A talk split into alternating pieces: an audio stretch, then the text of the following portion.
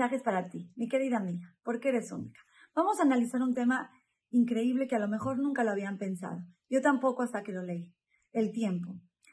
Muchas veces pensamos que el tiempo simplemente existe o podemos pensar que siempre existió el tiempo, pero tenemos que saber que no, no siempre existió el tiempo. El tiempo es una creación. El tiempo lo creó Hashem. ¿Qué había antes del tiempo? No tenemos idea. Nuestra mente finita no puede entender las cosas que son infinitas. Pero antes de Bereshit no había tiempo. ¿Qué significa Bereshit? Como comienza con esa palabra la Torah. Bereshit dice el comienzo. Quiere decir que antes no había comienzo. ¿Qué es el comienzo? El comienzo del tiempo. El comienzo del tiempo dice el Gaon de Vilna que ahí nos damos cuenta. En el principio, o sea, ¿qué es Bereshit? En el principio. ¿Qué es en el principio? Dice el principio del tiempo. Tiene que, sabemos que si hay un principio, un principio significa que antes no había, no existía. Es el principio de algo. El tiempo comenzó. Antes de eso no había ni principio ni fin.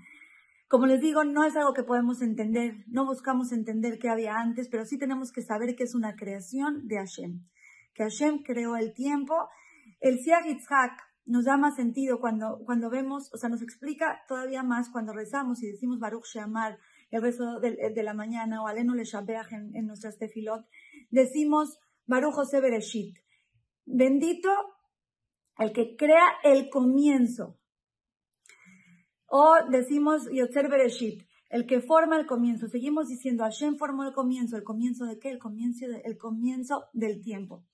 Después de que Hashem creó el tiempo, en donde dice Bereshit, creó el tiempo, entonces después ya viene y Hashem creó los cielos y las tierras. Después, primero, la base de nuestra vida, la base de la creación es tener tiempos, es tener ese orden, esa, esa, esa profunda creación que Hashem nos regaló, ¿para qué? Para saberla aprovechar. Si Hashem no hubiera puesto tiempo, no habría eh, motivación, no, había, no habría chiste, no habría, o sea, sería como, ni siquiera me lo puedo imaginar.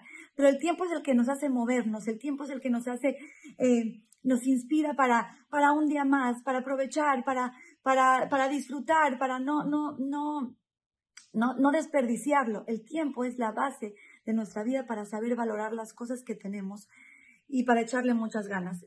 Este, no es algo que simplemente existía o que tendría que existir, Hashem lo creó. Y todo lo que crea Hashem tiene un propósito especial y beneficioso para nosotros. Cuando Hashem creó el sol y la luna, obviamente sabemos que, uno de, de, sus principales eh, motivos por los cuales los creó fue para iluminarnos, son las luminarias. Pero hay otro motivo.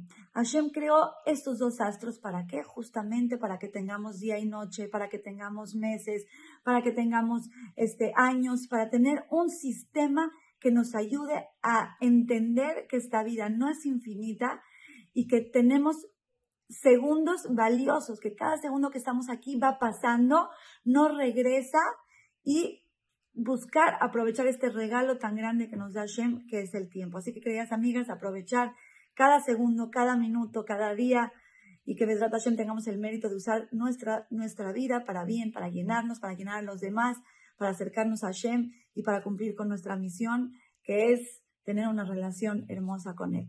Las quiero mucho y les mando un beso.